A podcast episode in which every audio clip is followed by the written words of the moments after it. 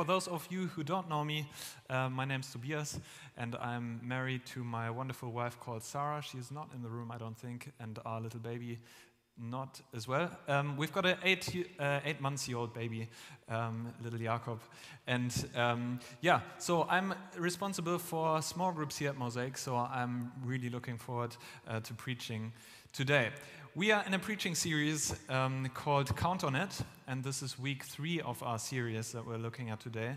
And it's a special, special chapter in the Bible that we are in at the moment. It's uh, in the book of Romans, and it's the eighth uh, chapter. It's a very special chapter uh, we're looking at. Someone has reported to be said uh, to have said about this chapter: if Holy Scripture were a ring, some of you might have a ring on your finger, um, and the epistle to the Romans, it's precious stone. Chapter eight would be the sparkling point of the jewel. Isn't that a great? uh, nice little quote. I really like it uh, because it says something about um, the worth and the preciousness of this chapter and why it's so worth looking at. It contains so much encouragement. Um, to us in a time of struggle and such good news for us when we go through, um, yeah, some, some hard seasons of life, but for all seasons of life because it's full of the good news of Jesus, uh, what He's done for us, um, and so it's it's good to be spending some weeks in this uh, chapter. We have already spent two weeks in this, and we have looked at what God can do um, in our lives so He can change patterns of behavior and patterns of thoughts as well. And some of us, uh, we might be quite familiar with, with some of these thoughts. Thoughts like, I'm not good enough. And God says, No, there's no condemnation for you. I'll give you freedom. Or thoughts like, um, I will never change. You might have this thought as well sometimes. And God says, No, no frustration. I will give you victory. And so we're working our way through this chapter week by week.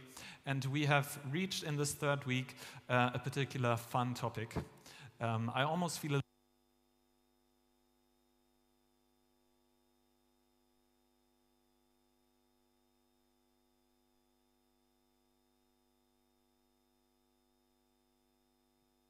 Check, check.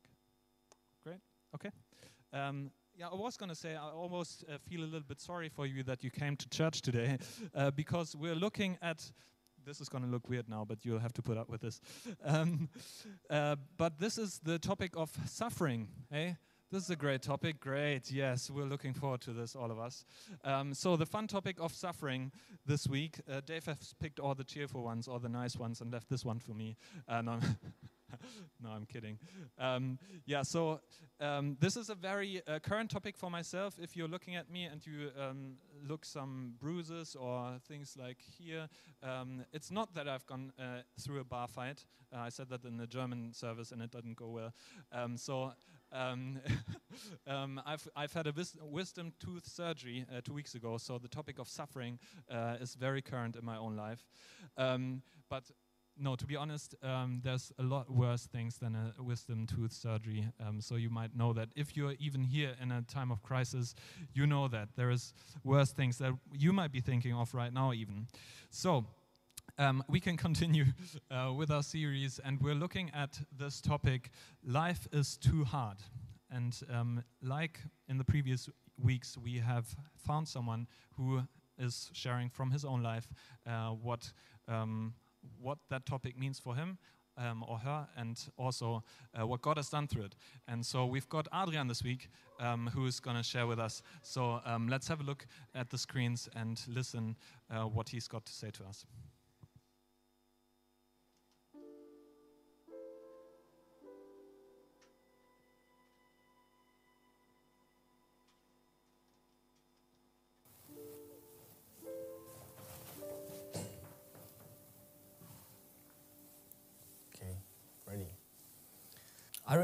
Night sitting next to my wife in bed, and I was so frustrated, crying and arguing angrily with God. I was on this breaking point, begging for His help, His voice, something that made me feel that He was there. But instead, I got silence. Uh, and the feeling that He was pushing harder and harder. And whenever I felt that I had reached the bottom, there, there was another sub level another area where things were getting even harder. A couple of years before, I had a life project that I liked. A good job. Chris and I were just married, we were serving in a church, and had a fantastic group of friends. So things were just great. But part by part, God started to change everything closing doors, cutting relationships, and bringing us to another part of the world with another language, a different culture, away from everything I had built so far. So there I was, a few months after arriving to Berlin, with no job, no project at all, feeling stripped away from everything, and without strength to keep, to, to keep going. And I would love to tell you that something happened that night some miracle or some strong manifestation. But that's not my story. Nothing happened, and I just fell asleep like any other night. But now I can see that every step, every moment of desperation and silence was part of His work on me, was part of His plan for me. And even though things are not completely solved yet, one thing I know for sure God was there in every step working on me, changing things, and doing everything on His time. So even though every story is different, one thing I know for sure, and God taught me some, some things that I think can be helpful for many.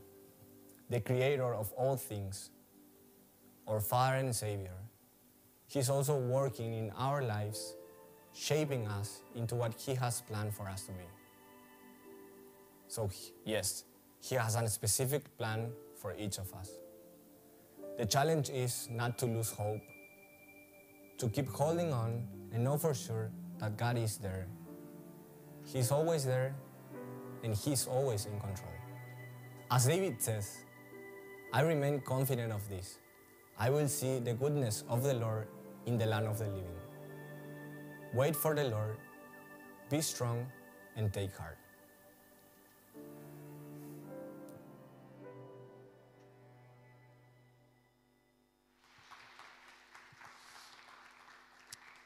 Hey, thanks so much, Adrian. Thanks so much for taking the time and also the courage um, to have that on video. That's so good.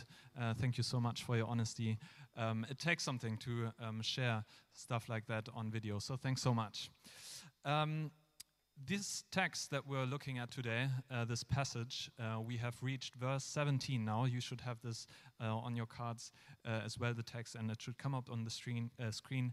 We will um, look at verse 17 to 30, um, and uh, it goes through three realities of our lives. And the first one that I'm going to talk about is we will have problems. That's a great start, isn't it? So I, I said I, am almost feeling sorry for you.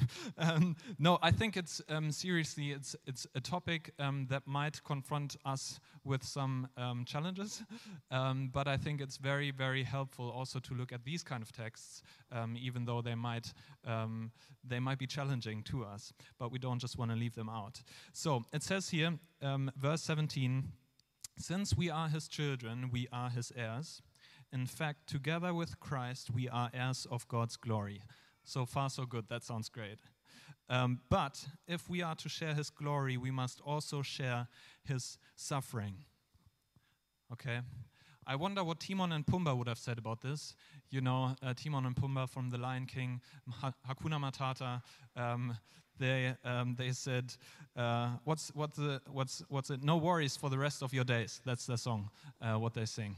Yeah, um, but the reality, um, sadly, is a different one. We've just heard it from Adrian, and um, you might be um, sitting here and also might think of people where, no, the worries won't always um, stay away from you. There will be real worries in our lives sometimes, and um, the reality is different. That's also what our text says here. He's, it says, if we are to share his glory, we must also share his suffering. That's also not the kind of verse that we like to share with people on Instagram or um, that we would like to share with someone that we want to win for the Christian faith um, because it's quite a challenging verse, isn't it? Um, God has not given us a guarantee of a carefree life, um, even though we might like that, even though we would love a carefree life where, uh, there's Hakuna Matata and uh, we can just sing of the uh, worries that we won't ever have. So, um, but that's not it. We, or at least I, would love to go through life um, like this. So I've, I've brought you a picture um, as well. It should come up on the screen. That sounds great, doesn't it? Oh, this is relieving. That's good. Um, so I, don't know even where this is. That, that might be Greece, but just imagine for a moment you're just there at this beautiful beach. Um, the sand is warm, the sun is shining, the, the ocean, the water is crystal clear. You might be there um, just lying there with a bit of a drink in your hand or so, and you're having a really, really nice time. Um, it is very good. But in order to get there to this really nice beach, uh, you have to take this one path, and there's only this one path, path that leads to this beach. Um, and this path uh, is full of challenges. Um, it's strenuous, it is hard, and it might involve some suffering to get there um, and some pain. Um, but um, this is what is waiting for you at the end of the suffering. So just imagine that for a moment. You might be um, already knowing and understanding what I'm getting at. Um, so basically, to share in this glory, you are going to have uh, to walk the path of suffering. So, yes, we're children of God, we're co heirs with, his, uh, with his riches.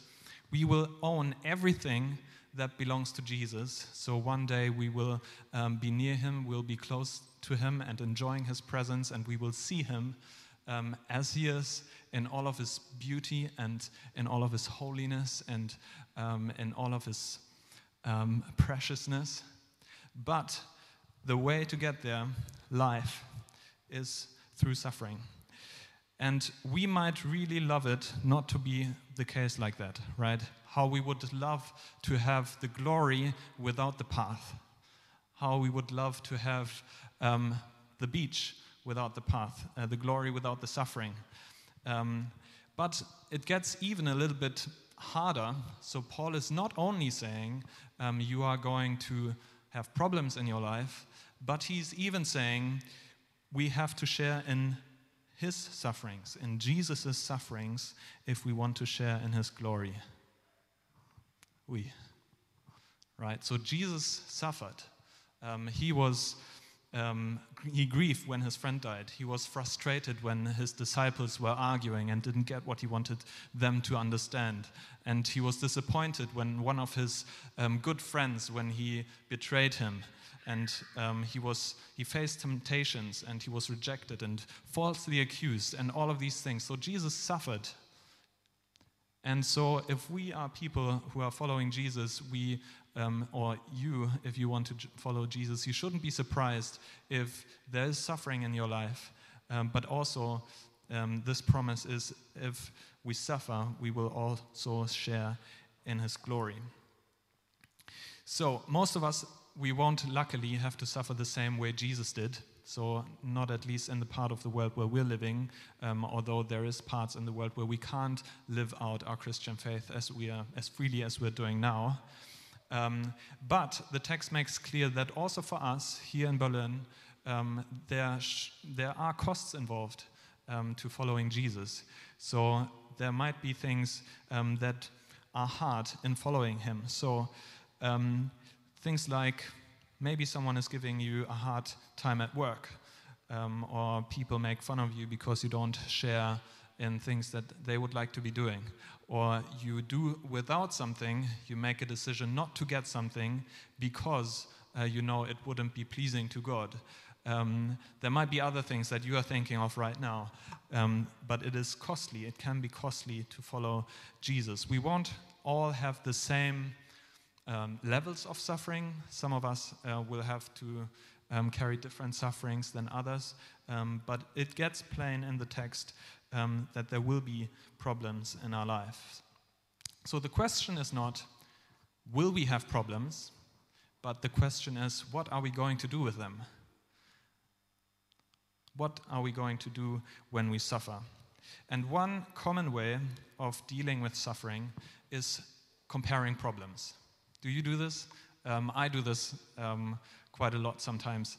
Um, so it's very current in our own life at the moment. Baby sleep, for example, is one of the topics, and I don't know, you might be having different topics, but when you hear other parents talk about their baby and you're thinking, oh, yeah, so glad about my baby, and sometimes you say, oh, no, man, we could have such a better life. um, but you know, it's not just baby sleep. You might be thinking of other problems that you're comparing. But hearing people talk about their problems um, helps you put your problems in perspective. So you kind of make the comparison on how well or not well you're doing yourself. This might sound familiar uh, with what you maybe do. As good or effective th that might seem, though, there are some real problems with this way of dealing with that these problems. The, the first one is that you rely on other people's problems to make you feel better, right? So, and that's not great. The second one is that uh, what if you end up in this comparison with the worst? So, what if life hits you with the biggest tragedy and you compare the problem and you, um, you come off uh, worst and you are in the worst situation of all of your friends? Then, in this case, this type of or art of comparing problems, it doesn't really help a lot. So, this text here speaks of a different comparison we should make. Um, Paul says, Don't compare your problems with other people's problems, but compare your problems with the coming, with the future glory of God. I've brought you a different picture. What you can see here um, is a, a, set of scales, and these were used um, oh surprise, uh, to weigh up how weighty, how heavy something was you wanted to buy, right? So just imagine the situation. You wanted to go to a market, um, this is probably centuries ago, no, uh, hundreds of years ago. Um, and you are going to this market and you want to buy 500 grams of nuts. Okay, that's what you want to buy at this market. Um, the first thing that you need to remember um, when you go to this market is that you bring your own weights okay? Otherwise, the trader will rip you off. So um, you bring your own weights. You probably had a bag of, of, um, of weights in your pocket. And the first thing you would do, um, you would put your 500 grams of weights in this one bowl, okay? And then you ask the trader to put um, nuts on this other bowl. I don't know why I picked nuts. Um, um, nuts in this other bowl until both of the scales swing in balance. Okay, so and that way you know that the trader really has put 500 grams of nuts and you're paying only for 500 grams and not for 300 and he makes it out for 500 okay so this is um, the language that paul is use, using here um, so put your suffering in this one bowl and the future coming uh, the future glory of god in this other bowl what happens um, this is hard to do now but this happens. Okay. So here is, here is the, um, the glory of God. It's so much weightier, so much more heavy um, than our present sufferings. Paul is saying that in uh, 2 Corinthians 4, 4, verse 17 For our present troubles are small and won't last very long yet they produce for us a glory that vastly outweighs them and will last forever. That's the kind of glory that um, we are looking to. And this glory is so much heavier, so much weightier than the suffering that we have now. And here's someone, Paul, who knew what he was talking about. Paul was beaten, uh, he was stoned, he was chained, he was put into prison, he was. Um, whatever else, shipwrecked. Um, so he had a tough life. And still he was saying, when we compare, there's light afflictions, but the heaviness of the glory of God. So when we have big problems, Paul is saying it needs something big to put into perspective our problems, and that's the glory of God. So we have problems, we all face them, but in comparison, um, the future coming glory of God is so much weightier. That's the first point I wanted to talk about. The second one is we will groan. That's a bit of an awkward thing to say, um, but it is in our, uh, in our text. Uh, verse 19, it keeps on going. For all creation is waiting eagerly for that future day when God will reveal who his children really are. Against its will, all creation was subjected to God's curse, but with eager hope. The creation looks forward to the day when it will join God's children in glorious freedom from death and decay. For we know that all creation has been groaning as in the pains of childbirth right up to the present time. Why all of this? All of this suffering, the problems. Why do we have to go through suffering first in order to get to glory? This is what the text says. Um, against its will, all creation was subjected to God's curse. And in a way, that's quite an unhelpful translation. We don't find the actual English word curse in the text, and they, I don't know really why they put it in there. The English Standard Version um, translated, uh, translates it differently. They say, For the creation was subjected to futility, not willingly, but because of him who subjected it. That's not a lot easier, I know. Um, because futility is not really a word that we use very much. Um, so we could put in different sorts of translations that carry the same meaning. So um, everything on earth was subjected to fertility. First, when did this happen? When people, when the first humans sinned, when out of this perfect world that God had created, this amazing world um, of harmony and, and goodness, um, people fell out because they fell out with God and out of this relationship with God. This is when this happened, when all creation was, um, was subdued, was subjected to futility. So when people sinned, I said we can put other words in here. When people sinned, all of creation was subjected in meaninglessness, in purposelessness, in vanity, those are other words that carry the same meaning that is meant here is emptiness. This is the world that we are living in right now. So, no wonder that us as humans, we try and get hold of the first best thing to cover this up. Not that we have to face this emptiness, this purposelessness, aimlessness, but to try and reach for something that would fill the void that we're feeling, only to then realize this rush uh, wears off really, really quickly and we are back to feeling empty again. So, this is what is meant here. That's kind of the curse that um, is spoken about this um, here, since sin entered the world. Some of you may know the Chronicles of Narnia. Um, this is a, a, series of books that were written by a British author. And he talks about a white witch in the first part um, that has cursed Narnia. And now there's this curse on the country, and it is eternal winter. Okay, just imagine that eternal winter. That's horrible. Okay, November till February, that's enough. But eternal, that's horrible. That's bad. Uh, always gray, always cloudy, um, no joy. So that's the kind of language um, that he uses. Um, and this is a picture for our world a creation which is out of balance. Dave was just praying about um, possible wars, um, sufferings, diseases, personal tragedies, all of these things.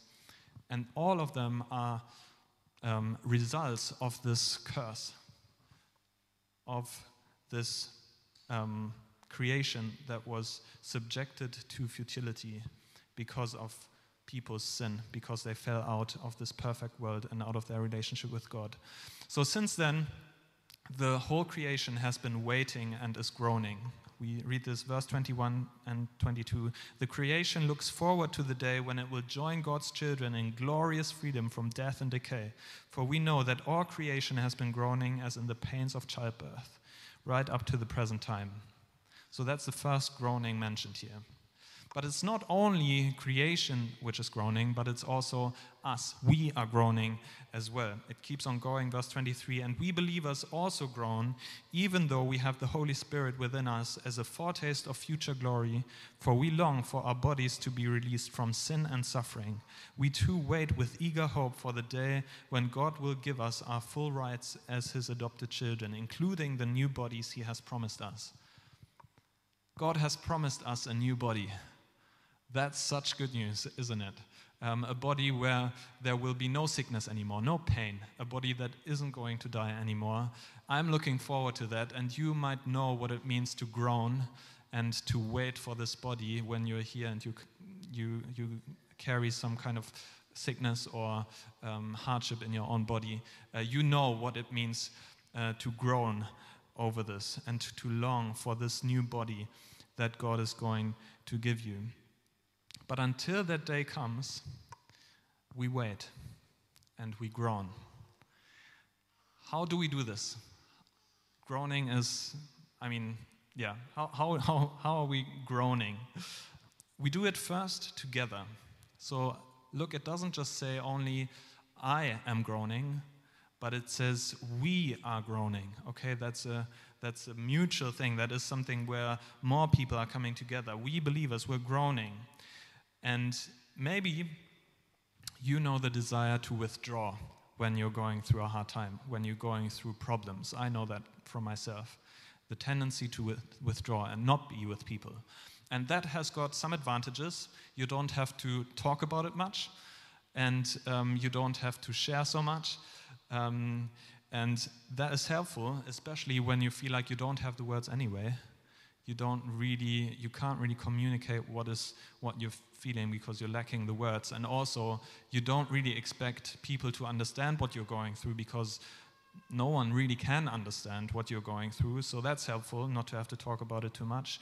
And also, um, you don't always want to be a burden to others. Okay, here comes so and so, and everyone knows uh, that person is going through a hard time. You don't necessarily want that. And you also don't necessarily want to always feel mm, the pity of people or that everyone feels sorry for you. So you might be thinking, hmm, why do I even come? Why do I join community? Maybe it's better for me to stay away. So there are advantages, but there's also disadvantages with this um, way of dealing with problems um, because it means isolation. When you're not um, taking part in community, um, when you withdraw, um, it means isolation. And in isolation, two things can happen. Dangerous thoughts can creep in, like, nobody is interested in me anyway. Okay? Nobody wants to even know how I'm feeling, and I am not doing good, uh, but I also don't want to talk about it. Um, but um, nobody is interested which usually means that our uh, view of reality it gets twisted. Okay, so we start believing things in isolation that aren't true. Um, but because we can't really share this, um, no one really can correct it either. So that's the first thing. Uh, dangerous thoughts can creep in. But also, you won't get supported, right? So when no one knows that you're struggling, um, no one really knows how to support you. That's kind of logical. Um, so there are things in life that you just don't get through by yourself. Um, so I would plead with you uh, to not withdraw and to um, resist this urge to withdraw um, because we can groan together. So um, get into a small group. Um, of people here in the church, maybe find one or two people uh, that you really can share how you're doing, um, and then you yeah, you can groan together. Um, also, we're groaning hopeful. Our groaning is hopeful. It says here in uh, verse 24 Now that we're saved, we hope and wait for it, because if you see something already, you don't have to hope for it. And what is hope for something you already see? We also groan, we wait patiently. But if we hope for something we do not yet see, we must wait for it with patience and confidence. And that's so hard to be patient and confident in a time of struggling. But God, that's the good news, He doesn't leave us alone in this time. Let's look at this third groaning, which is mentioned here. And the Holy Spirit helps us in our weakness. For, ex- uh, for example, we don't know what God wants us to pray for, but the Holy Spirit prays for us with groanings that cannot be expressed in words. That's the third groaning. So cre- creation groans, we groan, the Holy Spirit groans. And, the, and that's comforting. When we don't know what to say, what to pray, how to pray, even, there is someone who does know. And it's not only that he knows it, but he does it for us. He is groaning, but he's praying for us. That's incredible. That God Himself prays for us in the person of the Holy Spirit. That's mind blowing. I think that's crazy. Um, but um, He does it. And that doesn't mean that you don't have to pray, because if you want to receive, you should pray. But it means that when you want to pray, the Holy Spirit is there to help you pray. And that's very good news. And the Father who knows all hearts knows what the Spirit is saying, for the Spirit pleads for us believers in harmony with God's own will. So we will have problems, we will groan. And the third one, the last point, is we will receive good. That's good. Okay, good news. We will receive good. Um, verse 28 um, this is such a popular verse that I want to um, spend a little bit more time just almost going through it word by word. But it says this And we know that God causes everything to work together for the good of those who love God and are called according to his purpose for them. For God knew his people in advance, and he chose them to become like his son, so that his son would be the firstborn among many brothers and sisters. And having chosen them, he called them to come to him. And having called them, he gave them right standing with himself. And having given them right standing, he gave them his glory. So it starts off with we know. We know. Not we believe, not we think, not we assume, but we know that God causes everything to work together for the good of those who love God and are called according to his purpose for them. A few verses earlier, it was what, about what we don't know. We don't know what to pray for sometimes. We don't know how to pray. We don't know why certain things are happening, why we have to go through some of the suffering that we're facing or other people are facing in our lives. We don't know what the future looks like, what the future holds for us. But in all the things that we don't know, we do know this that God is working for the good of those who love God and are called according to his purpose for them. So, what is this good though? Adrian was saying in his video every moment of despair and silence uh, was part of his work on me, his plan for me. He has a plan for each of us. And that's so good. That's such um, a great thing to say, and I'm very thankful that you said that. God has a plan for us, but what is that plan? In verse 29, it keeps going, so it's not just about verse 28, but it keeps going with four. So these two are connected, verse 28 and verse 29. For God knew his people in advance, and he chose them to become like his son, so that his son would be the firstborn among many brothers and sisters. So God's plan for you, even before the beginning of time, was that you would become like his son. That's what his plan was always about. And that is the good that Paul is talking about here. I don't know about you, what you think, what you hear when you hear the words, God has a plan for you. I often thought, I used to think, um, what job will I have? Um, who am I going to marry? Who will my friends be? Um, who um, or how many children will I have? And these things are included, I guess, but it's not the first thing that God is concerned with. What God is primarily concerned with is something different. God is, God's plan is bigger. So, because what happens if I go through a time where I don't have a job? Where, and I find out um, I can't have any children, or I don't have a partner, or I'm lonely and I don't have friends? Has God's plan failed then? Or rather, is his plan bad? Or, even worse, have I upset him? Is God punishing me now because he's not giving me all of these things? No, God has something different in mind. God is, God's plan is better than this. God's plan is for you to become like his son. And if we only understood the, the slightest bit of what good news this is, to become like his son, it would be, it would be transformative. It would change our lives. And it does change our lives. So when we understand the, the love the Father has for the Son, the unity and the harmony and peace that the, God is enjoying with Himself uh, in this um, unity between Father, Son, Holy Spirit, relationship between the Father and the Son, the grace and the, um, the love and the favor and the mm, delight that the Father has for the Son that's all ours. when we become like his son, how Jesus reigns, how he rules, how he rejoices, how he's whole, how he's holy, all this is ours when we become like his son. That's how we will be.